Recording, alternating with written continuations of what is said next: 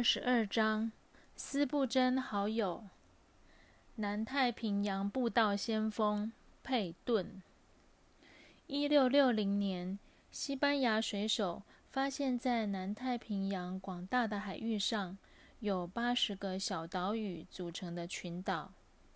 岛上原住民脸上涂着红色与黑色的条纹，骁勇善战。西班牙船舰通过附近海域，岛民驾着小船群起攻击。更可怕的是，不同的岛的住民都是食人族，族群互相战争，吃掉对方。西班牙水手称呼这里是新赫布里底群岛。由于没有外人敢上岸，长期以来。岛民被称为最不为世人所知的族群。佩顿生于苏格兰的科克马霍郡，父亲是袜子制造商，近前的基督徒。工厂大量制造的袜子快速取代手工生产。他的父亲经商失败，变卖所有，将钱分给工人。叫他们另谋出路，工人却不离开，要与老板共度难关。贫穷操练信心。这时，佩顿看到父母亲与工人跪在地上，一起祷告，祈求上帝带领大家渡过难关。他也看到晚上的餐桌上只剩一点马铃薯，吃完明天就没有了。母亲仍对孩子说：“放心的吃吧，主必供应。”到了半夜，有个工人家里的农作有收成，背了一袋玉米来，放在门口就回去。佩顿中学时就有布道的负担，他的手很巧，帮助家里编织袜子贩售，工厂用心行销。标榜手工制造，父亲与工人一起出去卖袜子，很多人看到手工制的袜子，订单纷纷前来，工厂又重新营运。不久，父亲鼓励他到格拉斯哥大学念医学系，为布道做装备。格拉斯哥是个海港。苏格兰的工业制造中心。佩顿到了格拉斯哥，看到城市里人心败坏、贫富不均。他努力念书，也努力传福音。以优秀的成绩毕业后，加入平信徒布道协会，一边行医，一边在格拉斯哥与附近的乡村布道。斯布真到格拉斯哥布道时。佩顿是布道会的领会，两人一见如故。斯布真后来邀请佩顿到伦敦的新公园街进信会讲道。三年后，佩顿带着新婚妻子罗布森到南太平洋新赫布里底群岛布道。一八五七年，佩顿参加伦敦宣道会的聚会。听到新赫布里底群岛没有人去传福音，心中大受感动，想起年少时要当海外宣教士的祷告。一八五八年四月十六日，夫妻俩就搭船前往南太平洋。或生或死，荣耀主。佩顿启程前，有人劝阻。当地的食人族会在几分钟之内将你们吃掉。佩顿说：“我们或活或死，都是主的人。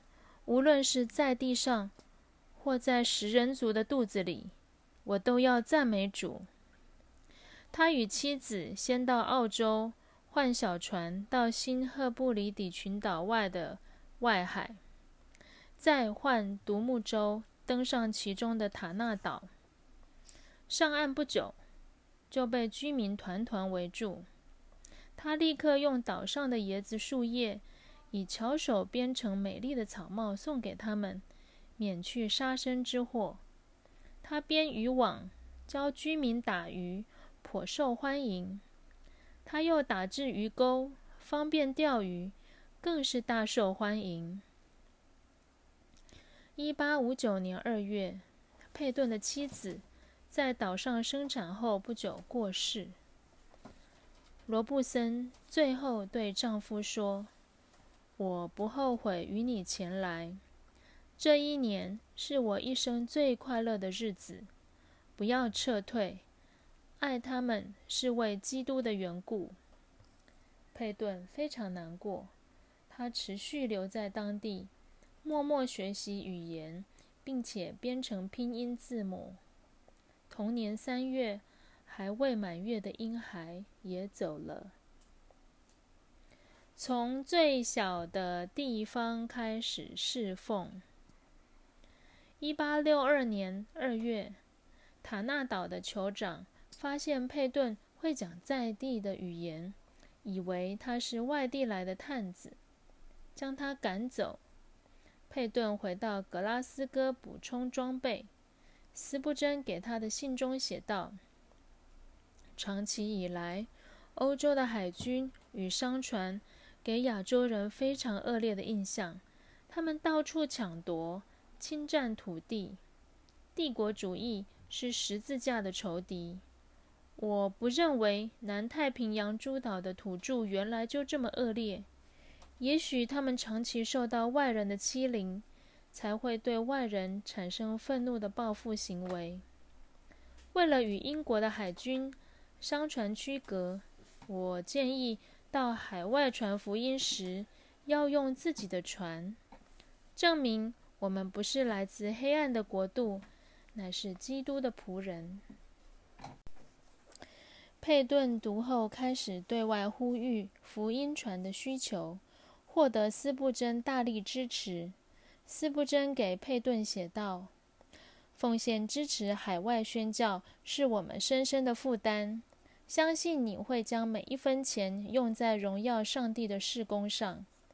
每每想到你是如此全心侍奉主，就为你不住祷告。”想到你在那里不免遭遇许多危险，为你带祷时更不禁担心。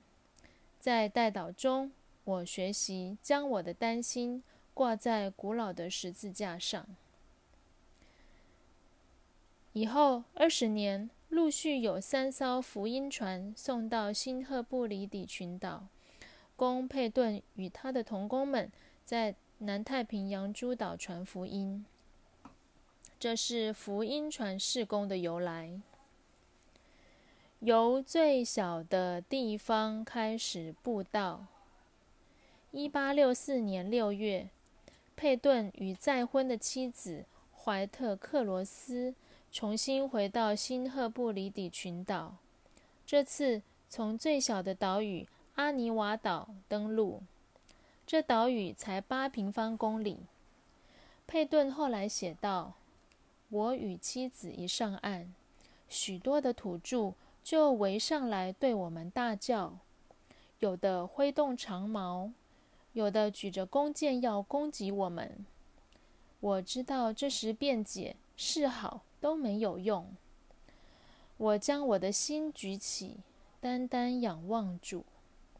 我忽然看到一个异象，深知耶稣基督看到这一切。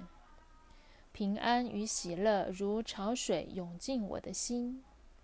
我知道他必保守我，直到在此地的侍奉结束。感谢上帝的保守，土著们停止叫嚣，放下长矛，退回森林。佩顿在阿尼瓦岛住下来，后来才知道这岛屿只有不到四百人。酋长马莫贝是诸岛中最温和的首领。佩顿盖教堂传福音，有些人来听福音，但是没有一个人信主，也没有人相信他。佩顿不气馁，持续传讲。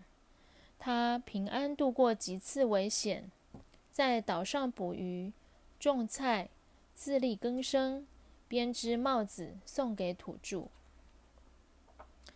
泉水涌出。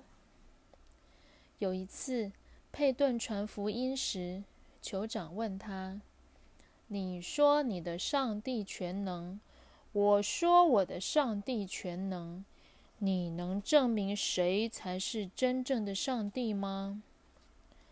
佩顿问道：“你的上帝有什么让你们感到不足的呢？”马莫贝说：“我的上帝无法供应淡水。”我们只能趁下雨时接雨水喝。佩顿听后决定挖井，他自制挖井工具，在住处的空地前往下挖，每天挖深一点。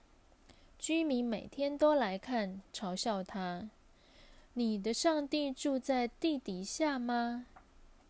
佩顿无法确定阿瓦尼岛有没有地下水。只能一边祷告，一边往下挖。一座井塌了，就重新开挖。一八六九年十月二十四日，佩顿挖到地下九十五公尺时，地下水涌上来，这下子全岛轰动，居民都来喝这干净又清凉的井水。那一天，福音的门大开。人人抢着要信主，要受洗，抢着要当第一个人的是马莫贝酋长。忍耐节食，佩顿不求快，他只为酋长与另外十一位生命有改变的原住民施洗。以后的十五年。他只在阿尼瓦岛成立教会、设立学校、成立印刷厂、印刷新赫布里底语的教科书，直到带领全岛的居民信主。斯布真常用佩顿做例子教导他的学生。佩顿说话非常诚恳，他的眼神是仆人的眼光，他的行事。带着勇敢，他总先想到原住民的需求，而非自己的需要。上帝保守他们在世界上最偏僻的角落，仍有最美好的服饰，因为他做的一切是为基督而做。他总相信，无论遇到任何事情，只要照着圣经而行，圣灵会引导他。上帝会带领他。不久，其他岛屿的居民也前来就读。佩顿对他们说：“岛屿之间过去常起战争，如果要和平，我们要相信同一位上帝，他是真正的主。”一八八四年，佩顿第二次回国。向教会呼吁奉献，呼吁更多的宣教士前来。佩顿带宣教士到不同的岛屿传福音。他说：“到每个地方传福音，都存在危险与困难。一时的盼望可能会落空，一时的热情可能会消退，一时的拥有可能被拆毁。”我要告诉你们，一旦上了岛屿，就无处可逃，不是服侍下去，就是为主殉道。我们踏上陌生的岛屿前，什么都无法确定，只确定一件事：侍奉耶稣是我一生最大的喜乐。佩顿的侍奉非常低调。当时，欧美很少人知道南太平洋小岛福音兴旺的情况，避免太多商业利益或政治权力混入其间。他一生培育出四百多位新赫布里底的传道人，为主而活。一八九七年，福音如火焰传到各岛屿。佩顿亲眼看到八十个岛屿约九万原住民全部信主。他安息前写信给新赫布里底的居民：“我不完全知道上帝的旨意将如何进行，因着信。”一意朝向我所知道的上帝旨意那方向走。我一生的体会是：生命最好的投资是为主而活。愿爱与喜乐在你们当中，至死我们也不分离。斯布真的教会陆续差派许多宣教士到南太平洋的岛屿。佩顿的坟上刻着：“上帝让他在此安息，他的工作仍持续进行中。”